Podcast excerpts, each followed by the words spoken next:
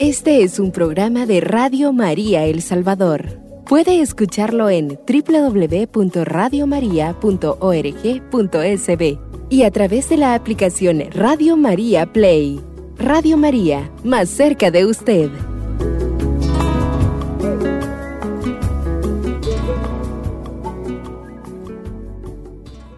Bienvenidos amigos nuevamente a su programa Madre Mía, Estrella del Firmamento. Eh, conversa con ustedes su servidor Manuel Elías. Este día efectivamente quiero darle un impulso más a por qué dentro de las letanías que nosotros rezamos siempre al final del rosario, tenemos esa, llamémosle, advocación, esa, ese sentido de prerrogativa de Nuestra Señora, presentada por una imagen muy interesante que es Puerta del Cielo. Eh, mayormente en este programa me quiero enfocar a este tema. ¿Por qué le llamamos a María puerta del cielo? Para ello, y como he conversado en algunos de los programas anteriores, em, que es precisamente la un poco sobre la, la, explicación de la letanía lauretana, es decir, en honor de nuestra Madre Santísima, pues es la más popular de todas las letanías, esta, la lauretana, y se llamó así porque se usó por primera vez en el santuario de Loreto. A ver, la letanía es una palabra griega mencionada en uno de los programas anteriores que significa oración, especialmente oración hecha en común. Significa también procesión porque esta manera de orar se usa en las procesiones. El uso de las letanías es sumamente antiguo, se remonta a los primeros siglos de la iglesia, pero la más antigua es la letanía de los santos, y también hay otras aprobadas por nuestra Santa Madre Iglesia. Bueno, pero en honor de nuestra Madre Santísima conocemos la más popular de todas las letanías, que es la lauretana, que es llamada así por las constituciones de los sumos pontífices Sisto V, Clemente VIII, Alejandro VII, etc. Porque se usó por primera vez en el santuario de Loreto.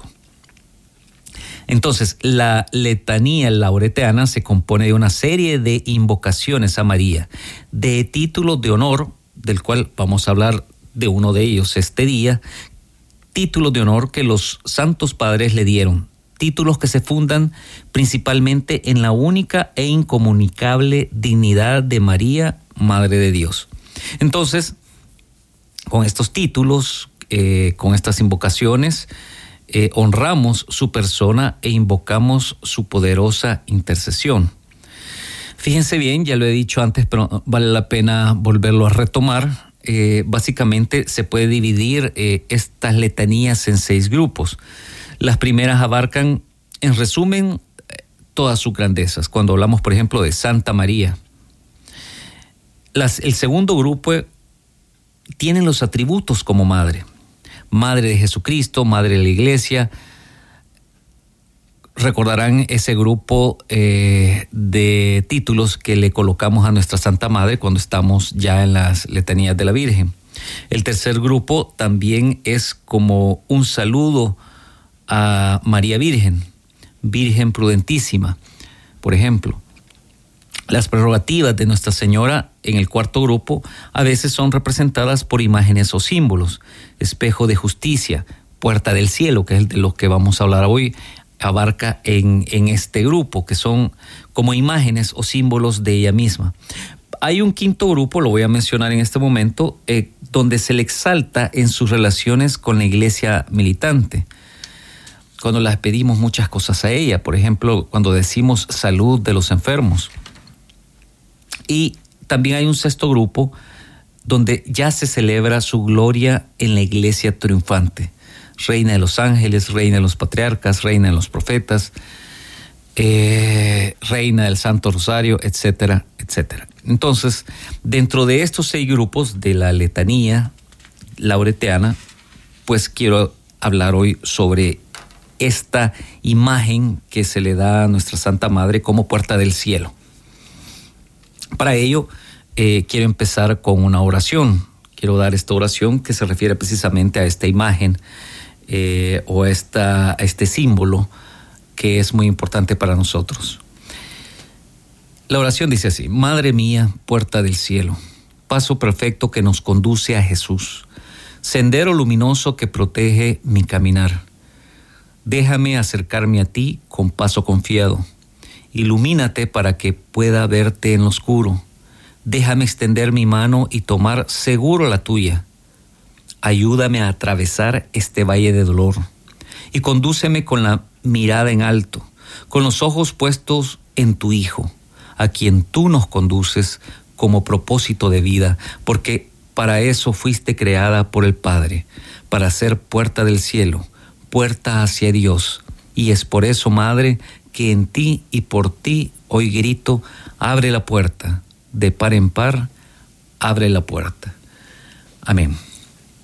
Bueno, es una bonita oración en referencia a este símbolo, a esta imagen que tenemos de nuestra Santa Madre como puerta del cielo.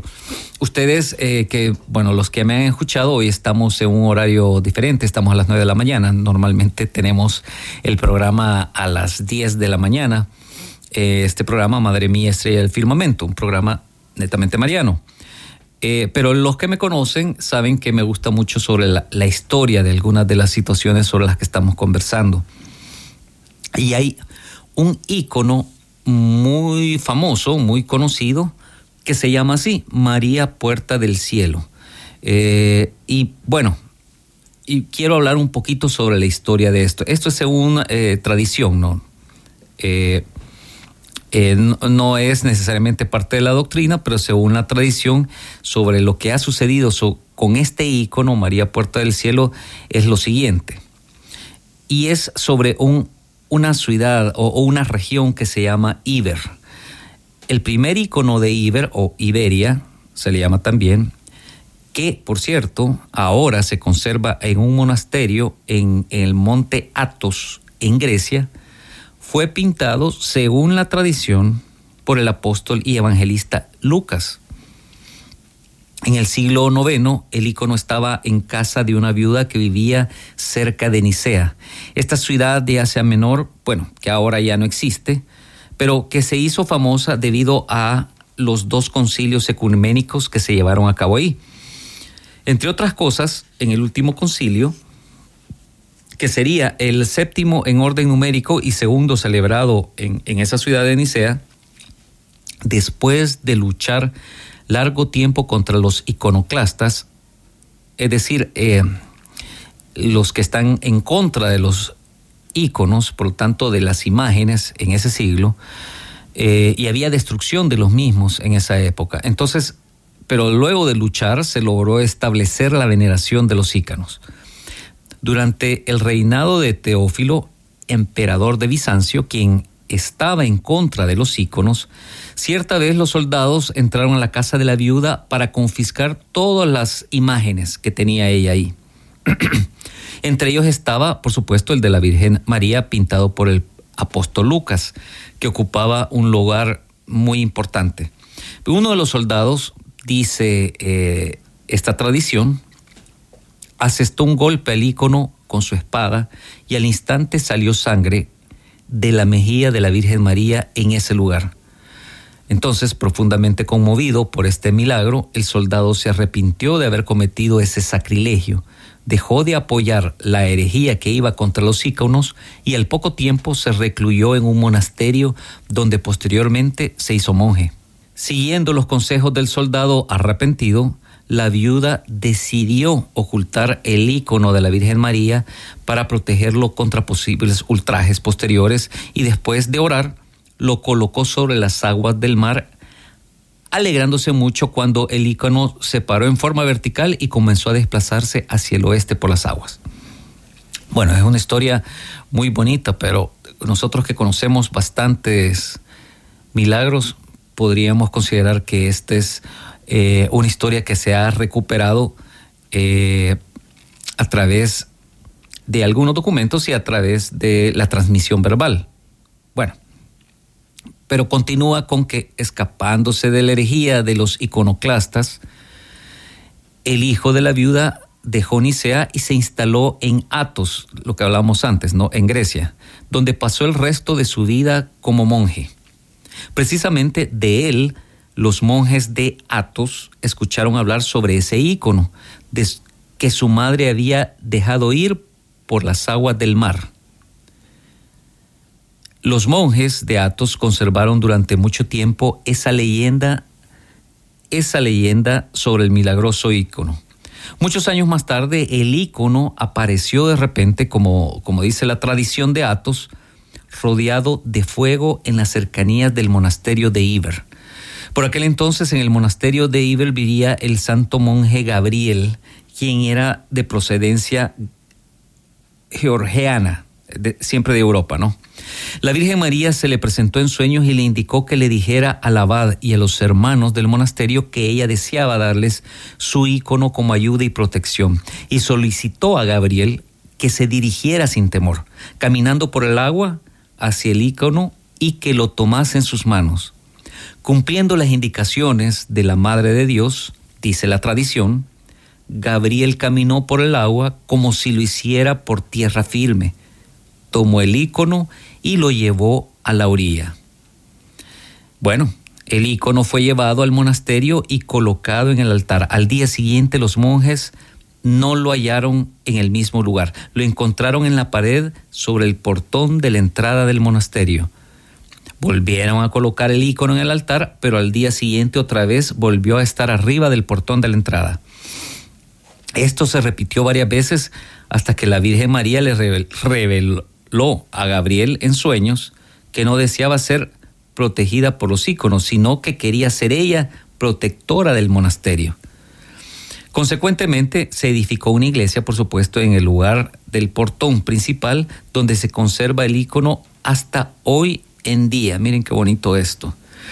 Por estar en el monasterio de Iber, el ícono también fue denominado Virgen María de Iber y por su ubicación portaitista, cuidadora del portal. Luego, los peregrinos al monte Athos llevaron a Rusia noticias sobre el icono ortodoxo de Iber, porque esto, pues por supuesto, surgió, eh, salió de, Rusia, ¿no?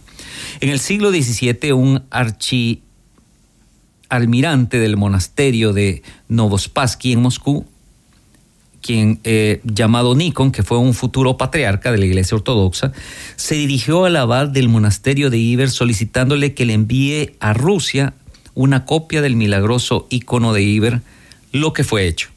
Antes de la revolución de 1917, este icono se encontraba en una capilla edificada cerca de los muros del Kremlin, pero esta capilla fue posteriormente destruida por la revolución comunista. Bueno, eso es parte, eh, siempre me ha interesado mucho esta historia, la historia realmente de, de, algunas, y además que son historias milagrosas, ¿no?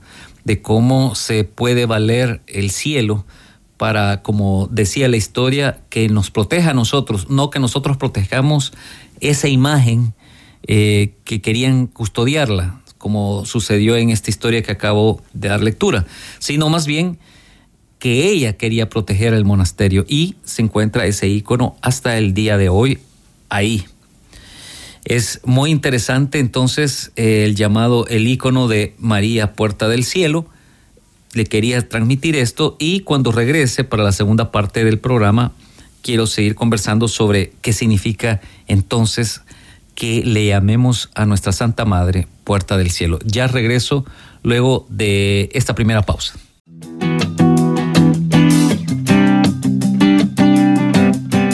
Radio María El Salvador, el podcast, cada vez más cerca de ti.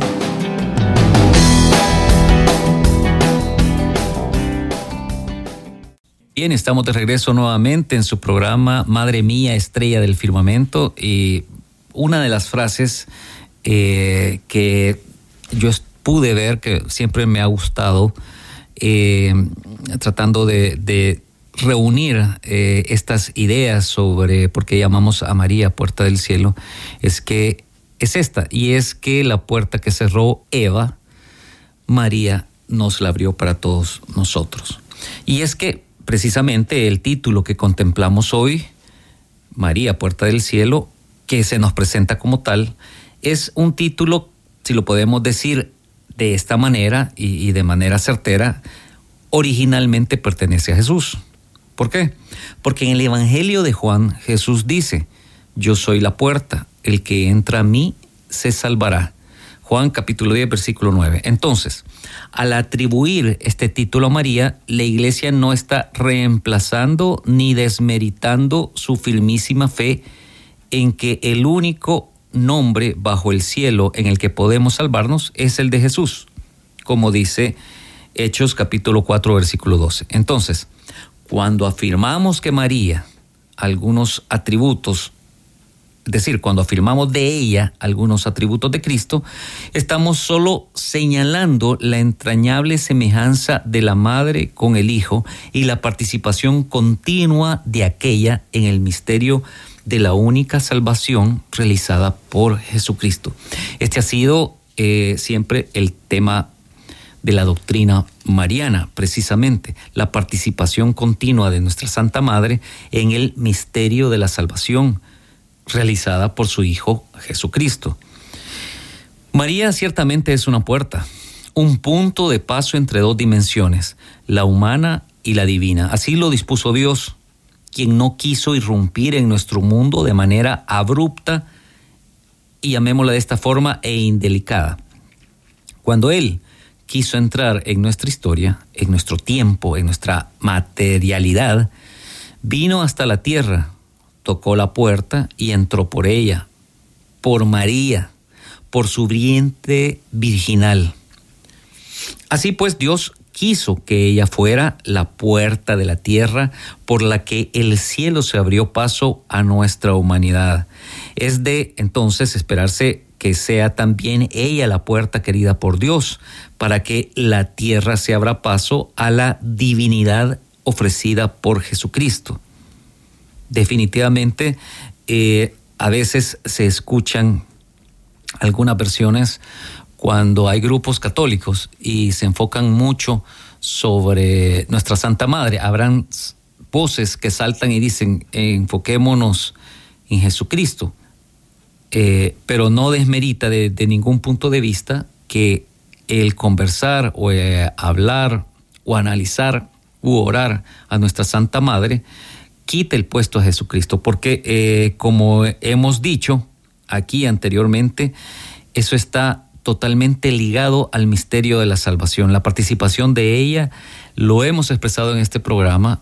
se escucha en muchos de los programas de Radio María, está íntimamente ligada a lo que Dios planeó para que nosotros podamos caminar hacia nuestro fin último, que debemos nosotros esperar, pensar y anhelar, que es el cielo eterno, es decir, Dios.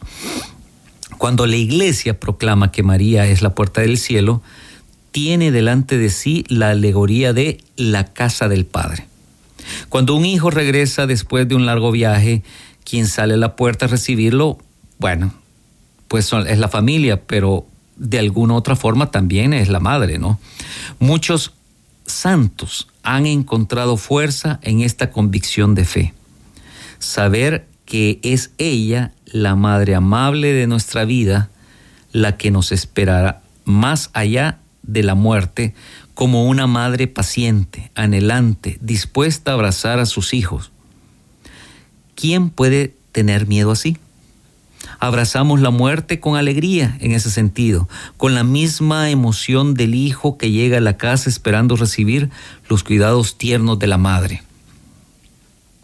De hecho, a muchos santos se les ha concedido la posibilidad de ver a la madre a la hora de la muerte mientras todavía están acá.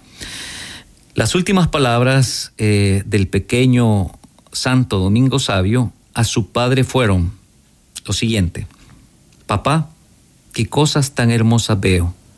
Algunas semanas más tarde, don Bosco tuvo una visión del niño que le dijo lo siguiente, lo que más me consoló a la hora de la muerte fue la presencia de la Santísima Virgen María.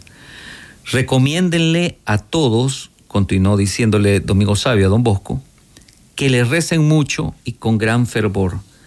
Y dígale a los jóvenes que los espero en el paraíso. Bueno, y es de esperarse que así sea. Todos los días le decimos muchas veces a María, ruega por nosotros ahora y en la hora de nuestra muerte. Cada Ave María es un toque que hacemos por anticipado para que se nos abra la puerta del cielo en el momento más decisivo de nuestra existencia.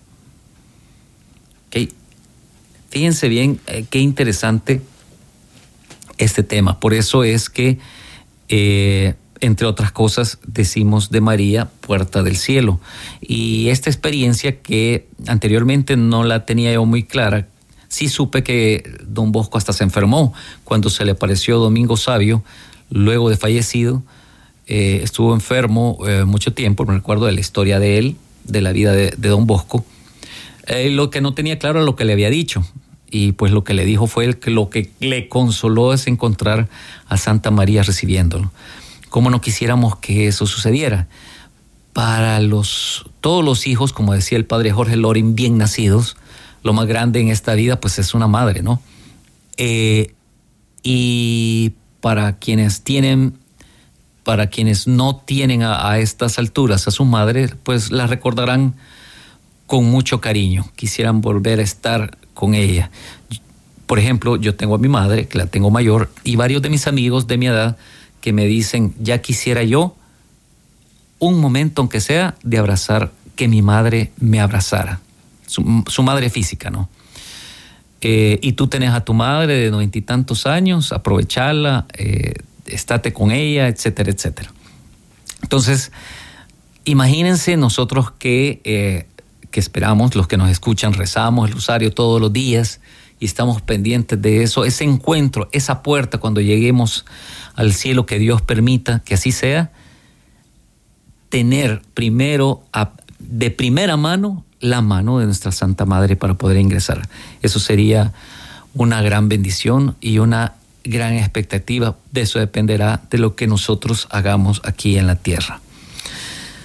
María además de eh, en las letanías, que también, como dije, eh, entre otras cosas, es llamada Puerta del Cielo, eh, también en otros textos antiguos de la iglesia. En, algunas de estas invocaciones encontramos algunos matices particulares que creo que vale la, la, pena notar. Por ejemplo, en el himno antiguo, antiguísimo, Avis María Estela, María es llamada puerta feliz del cielo en ese himno.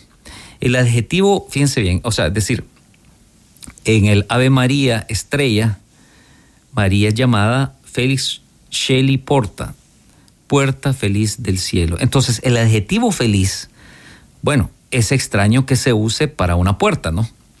Una puerta puede ser amplia, fuerte, grande, pequeña, de colores, de madera, de hierro, pesada, liviana, pero como es una puerta feliz, es verdad que hablamos de una puerta espiritual, con una misión única. Es la puerta por la que ha entrado al mundo aquel que es nuestra felicidad, es decir, Cristo el Salvador. Y es la puerta por la cual nosotros entramos de la manera más rápida al mundo de felicidad sin fin. Es decir, que eh, esta, esta manera en que se llamaba María desde el inicio de, de la iglesia, en el inicio de los siglos de la iglesia, Félix Shelley Porta, ha sido realmente utilizada por nuestra Santa Iglesia sin lugar a dudas y definido eh, por la tradición y también por la historia, porque es un himno que se ha transmitido y se ha escrito por los monjes eh, en el paso de, los siglos. Es importante tomar en cuenta esto porque em, en cuanto más meditamos sobre todas las vocaciones que tenemos de nuestra Santa Madre, encontramos cualquier cantidad de, expectativas bellísimas que nuestra Santa Madre Iglesia ha tenido durante estos 20 siglos. También hay eh, en eh, otras particularidades que valdría la pena eh, retomar. Por ejemplo, en la antífona Alma Redemptoris Mater se dice que María permanece como puerta abierta del cielo, siempre abierta. Vamos a ver si lo digo bien. Quae previa cheli portamanes. Así se dice en la antífona Alma Redentores Mater. Bueno, aquí cantamos a María como una puerta siempre abierta. Nos recuerda eh, la acogida amorosa de esta madre que no se cierra nunca para ninguno de sus hijos. No solo se atraviesa esta puerta cuando se es bueno o perfecto, lleno de merecimiento, sino cuando se es débil, frágil y pecador. Por eso lo importante de que es una puerta siempre abierta. Y para subrayar esto, el himno dice inmediatamente, ven a liberar al pueblo que tropieza y se quiere levantar. Ven a liberar a los que somos frágiles y caemos. Fíjense qué interesante. Ven a liberar también a los que somos frágiles y caemos. Todos caemos y somos frágiles en muchos momentos de nuestra vida. Eso creo que todo lo tenemos como que muy claro, ¿no? También eh, para, para tener estos otros matices que vale la pena notar, en el texto oficial de las letanías eh, se usa el término Hanua Cheli. No se usa el término porta, sino Hanua Cheli. La palabra Hanua tiene en latín la connotación de puerta de casa. María es puerta de una realidad que nos pertenece. Es la puerta de nuestra casa. Somos hombres hechos de carne, pero tenemos una morada en el cielo, una casa comprada con el precio de la sangre del Hijo de Dios. Es decir, debemos volver ahí para dar sentido a la existencia. Es aquella la casa de nuestro viaje. Ahí se orienta nuestra vida de aquella morada en el cielo donde nos espera el Padre para hacer fiesta con nosotros. María es la puerta de la casa, la puerta que reconoceríamos entre miles de puertas porque nos pertenece. En este sentido, puedo decir lo siguiente, llévanos María a nuestra casa, ábrenos de par en par tu corazón misericordioso haznos entrar en la felicidad sin fin. Amén. Esta última frase como una oración a nuestra Santa Madre para poder caminar en esta vida. Eh, como dice una de las oraciones, en este, en este sendero eh, lleno de tropiezos, eh, en, esta, en esta vida llena de enfermedades, de problemas, también de alegrías. Ayúdanos para caminar contigo de tu mano y poder entrar en esa puerta del cielo. Con esta última idea me voy a ir a la segunda pausa del programa y ya regresamos para seguir conversando sobre este interesante tema. Ya regreso.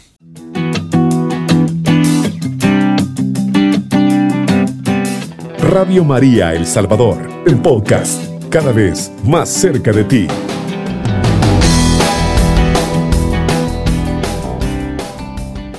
Bien, estamos de regreso nuevamente. Madre mía, estrella del firmamento, el nombre de nuestro programa.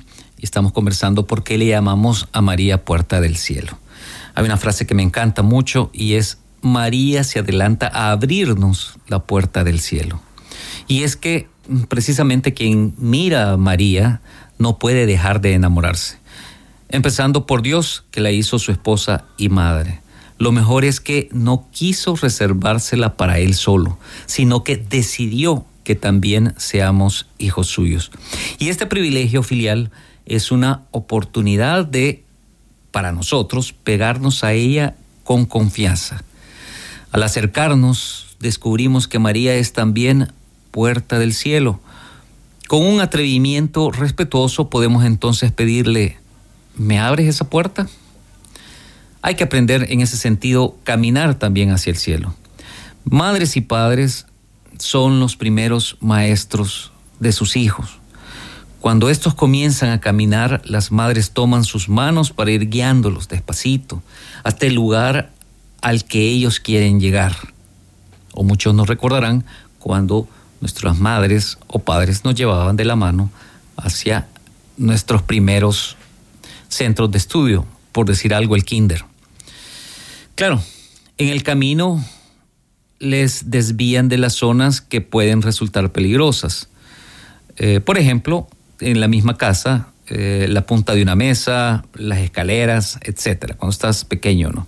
De la misma manera, no es una locura, fíjense bien, no es una locura imaginar a María agarrando de los deditos de Jesús mientras él daba sus primeros pasos. Seguramente para llegar hasta José, que lo recibiría con un abrazo y unas palabras que le festejasen ese primer gran logro del niño.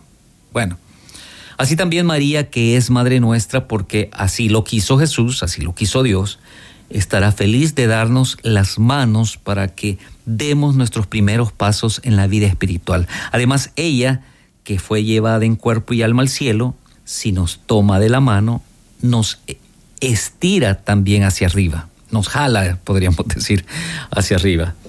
También evitándonos los espacios de peligro, conduciéndonos a otro más tranquilo. También un abrazo del Padre, del Hijo, el mismo cielo.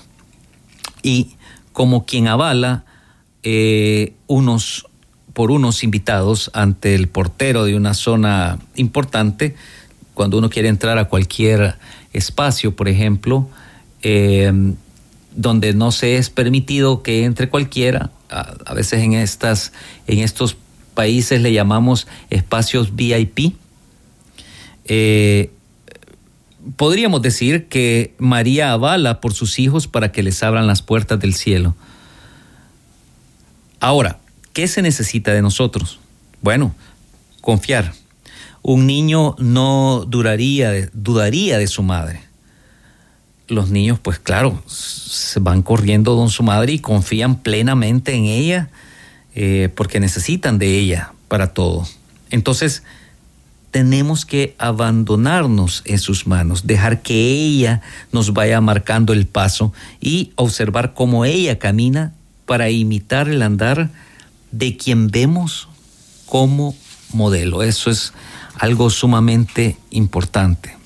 Bueno, llegamos a la puerta del cielo junto a María, Dios quiera que así sea, que nos enseñó cómo llegar. Pero también nos indica la importancia de tratar al dueño de la casa para, para que antes de entrar sea un momento íntimo, una explosión de alegría, el reencuentro de quienes ya se conocían antes. Entonces, como modelo de oración, nos enseñó a hablar a Dios, a tratarle como hijos, como amigos, como hermanos, como quienes se aman y no pueden apartarse. Observando el Evangelio, cuando recibe la visita del arcángel Gabriel, nos transmite la importancia del recogimiento para percibir las llamadas de Dios y para responder de manera afirmativa. En otro pasaje del Evangelio, en un momento del horror, cuando pierde a su hijo, vemos cómo pregunta lo que no entiende y con confianza, aunque tal vez con miedo, pero con abandono, a la sabiduría no se cuestiona. Y efectivamente, podemos continuar diciendo que nosotros podemos también recibir inspiraciones, bueno, a veces pueden ser confusas o francamente que parecen una locura, pero podemos vivir momentos de, incertidumbre, de dolor, de dolor también y de miedo. Con la confianza aprendida de nuestra Santa Madre, podemos tener la sencillez de preguntar. Preguntar no necesariamente cuestionar y como ella conservar en el corazón lo que se va entendiendo y lo que no todo tendrá un sentido, aunque tal vez no como lo esperábamos. Recordemos que el Espíritu Santo habla, pero bajito, con pocas palabras, con suavidad, eh, de a poco, en la medida en que tengamos la apertura. Esto quiere decir no solo para escuchar, sino para obrar a su voz. Si pensamos que María nos abre las puertas del cielo, podemos pensar que nos abre algo así como un palacio. Pero el cielo, si bien es algo espectacular que ni ojo vio ni oído oyó, pues nos lo imaginamos más como un hogar. Y como ni ojo vio ni oído oyó, no pueden asegurarse de que no lo sea, ¿verdad? Es, cierto, o sea, podemos asumirlo, pero siempre hay santos místicos que han tenido una premonición del cielo y que lo que terminan diciendo, en este se, se me escapa quién fue en este momento, creo que fue Santo Tomás de Aquino, no se puede explicar con nuestras palabras y con nuestra capacidad. Eh, uno de estos santos, casi estoy seguro que fue Santo Tomás de Aquino, tuvo esa visión y dijo, no se puede explicar. Todo lo bueno de aquí es poco para lo que nos tiene preparado Dios. Bueno, antes dijimos que María nos lleva de la mano. Luego nos presenta al dueño de la casa a quien antes aprendimos a tratar. Ahora, la puerta se abre y entramos. Y qué sorpresa al entender que comenzamos a vivir el cielo en la tierra. Porque hogar, no casa, es igual a intimidad. Que dentro de las letanías también está eh, este auxilio de nuestra Santa Madre, los cristianos, es precisamente dentro del quinto grupo donde se le exalta en sus relaciones con la iglesia militante, es decir, con los que estamos aquí y que necesitamos muchas cosas del cielo, por ejemplo, ahí donde le mencionamos salud de los enfermos, auxilio de los cristianos, etcétera, porque necesitamos de esta relación con ellas, del quinto grupo, las letanías de la letanía lauretana. Eh, yo he tenido programas enteros, completos, y varios programas consecutivos respecto a eh, María como arca de la alianza. Lo voy a resumir aquí de una manera como más concreta. Recordemos que el pueblo judío, llevaba el arca de la alianza y botaba los muros eh, de Jericó, porque lo tenía enfrente. Y acordémonos que la nueva arca de la alianza, pues es nuestra Santa Madre. Y con ella, con las oraciones que llevemos al frente, podemos superar muchos de los problemas que nosotros siempre tenemos en esta tierra, porque no hay nadie que se escape de ningún problema, ni por tan poco dinero que tenga, ni por mucho dinero que tenga, ni por cualquier tipo de situaciones siempre existen problemas que nos acatan a todos. Las enfermedades, para empezar. Em, y para ir finalizando el programa me voy a ir con, este, eh, con esta idea, que nuestro corazón puede hacer las veces de un pequeño sagrario en el que Él se quede a vivir el resto de nuestros días con nosotros. Él nuestro Señor Jesucristo. ¿Y qué tiene que ver María entonces como puerta del cielo en esto? Pues que María fue, como dicen muchos, o se escuchó durante mucho tiempo, el primer sagrario. Ella cargó a Jesús en su seno y pudo, como hacen muchas madres, comenzar a hablarle de manera íntima y única. Nos dejó así otro ejemplo de cómo se habla con Jesús desde el cariño e intimidad. Ella sigue hablando con Jesús en el cielo, con cariño e intimidad.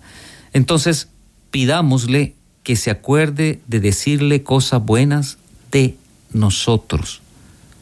Porque si un ladrón, con todo el mal acumulado, se robó el cielo con una palabra de arrepentimiento, la Madre de Dios, con toda la virtud acumulada e inmaculada, con una palabra sonriente puede abrir la puerta del cielo para nosotros. Con esta eh, frase e idea me voy. Conversó con ustedes su servidor Manuel Elías. Este es un programa de Radio María El Salvador. Puede escucharlo en www.radiomaria.org.sb y a través de la aplicación Radio María Play.